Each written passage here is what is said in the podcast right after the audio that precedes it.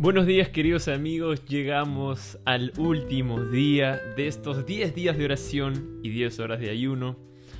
Realmente ha sido un viaje lindo en el que nos hemos podido conectar con nuestro Dios y en el que hemos podido trabajar para poder salvar a una persona, así como Jesús nos salvó.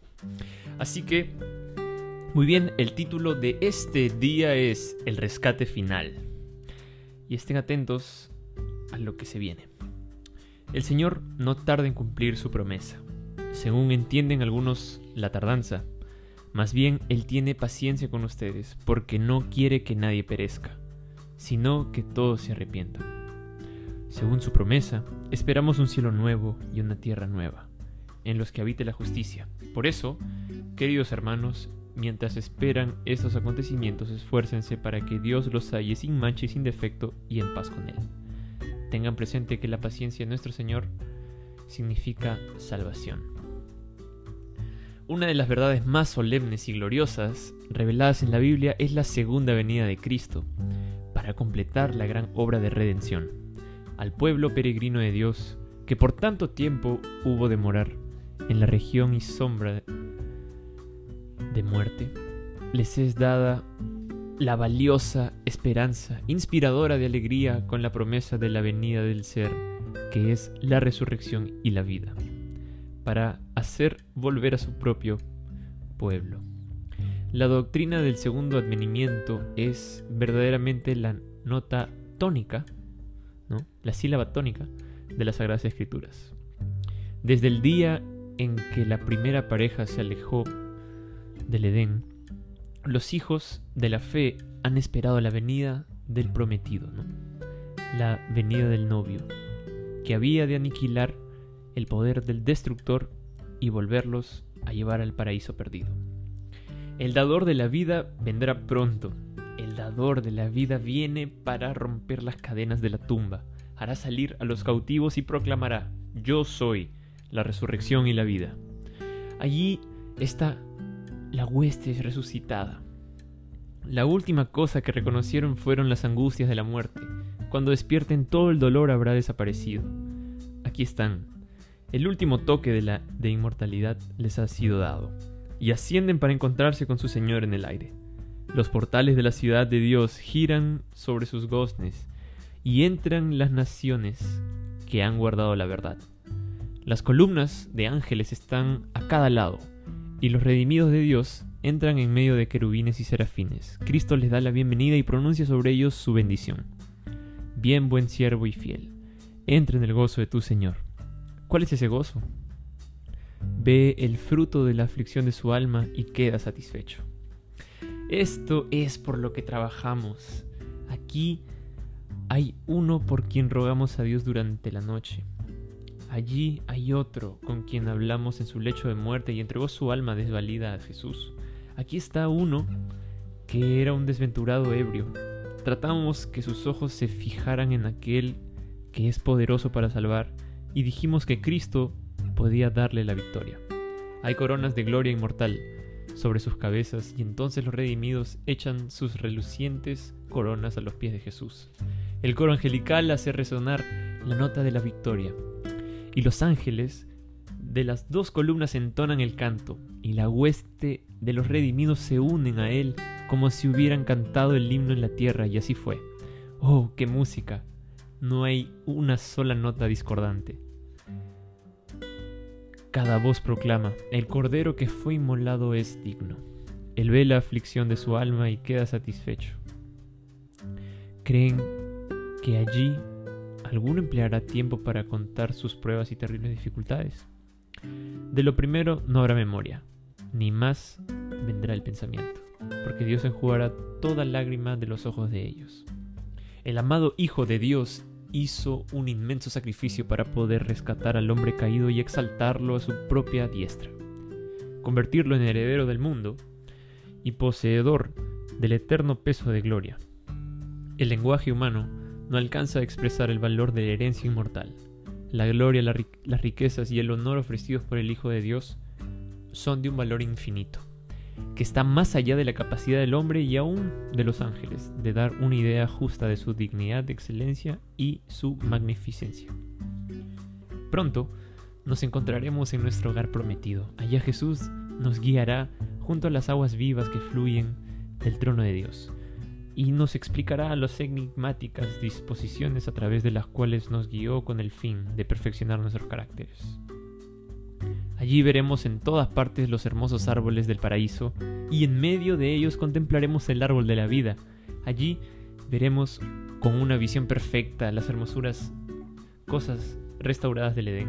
Allí arrojaremos los pies a los pies, nos arrojaremos a los pies de nuestro Dios, nuestro Redentor.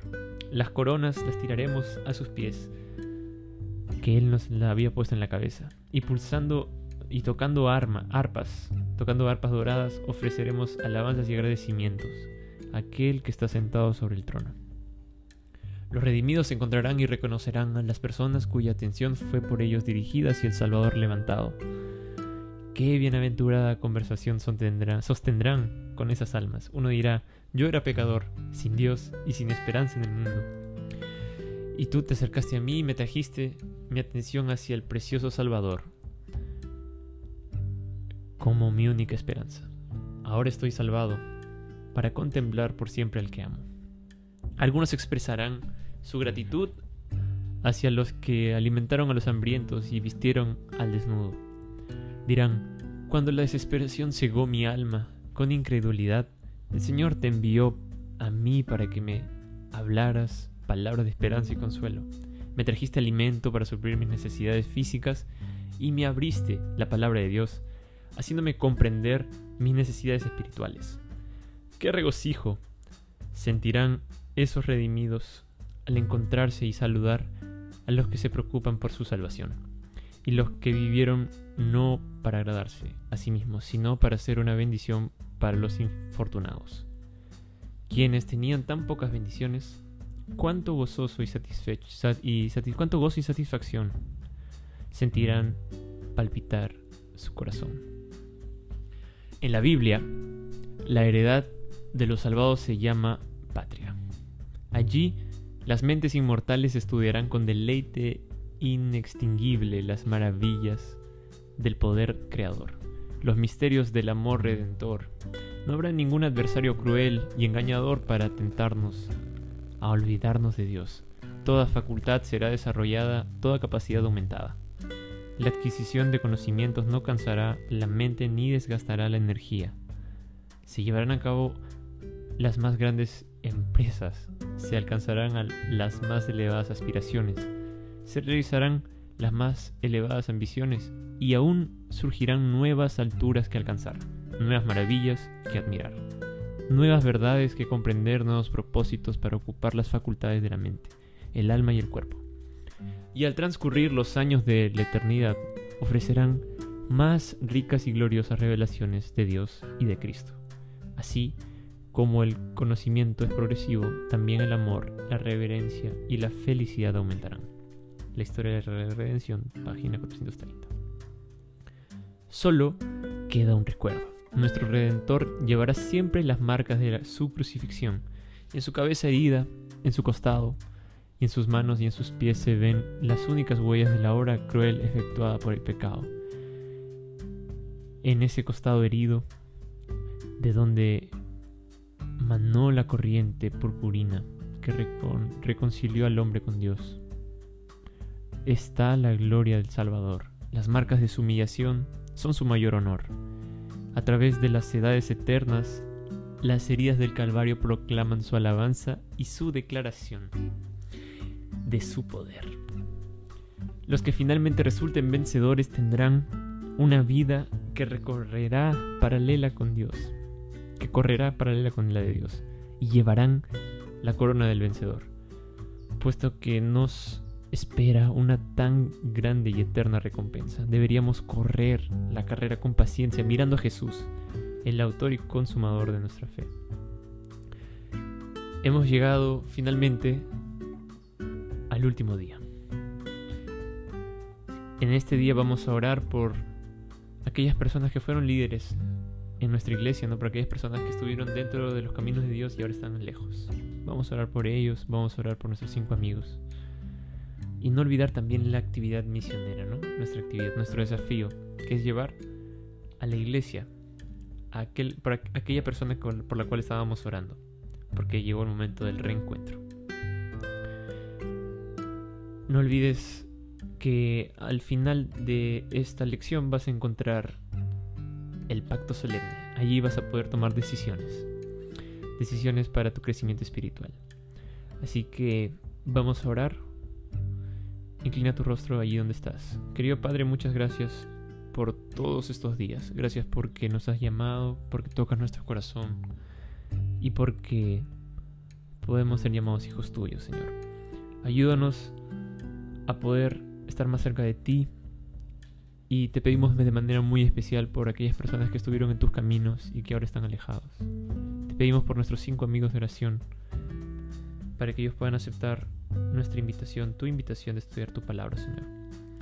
Y ayúdanos a poder concretizar esa invitación a nuestro amigo, a nuestra amiga, para poder acompañarnos a la iglesia.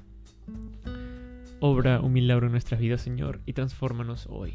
Oramos en el nombre de Jesús. Amén. Muchas gracias, queridos amigos. Gracias realmente por escuchar cada uno de estos audios preparados con mucho cariño, con mucho amor para cada uno de ustedes. Que el Señor pueda bendecirlos grandemente. Y ya nos estamos viendo en una próxima oportunidad. Nos vemos. Cuídense. Chao.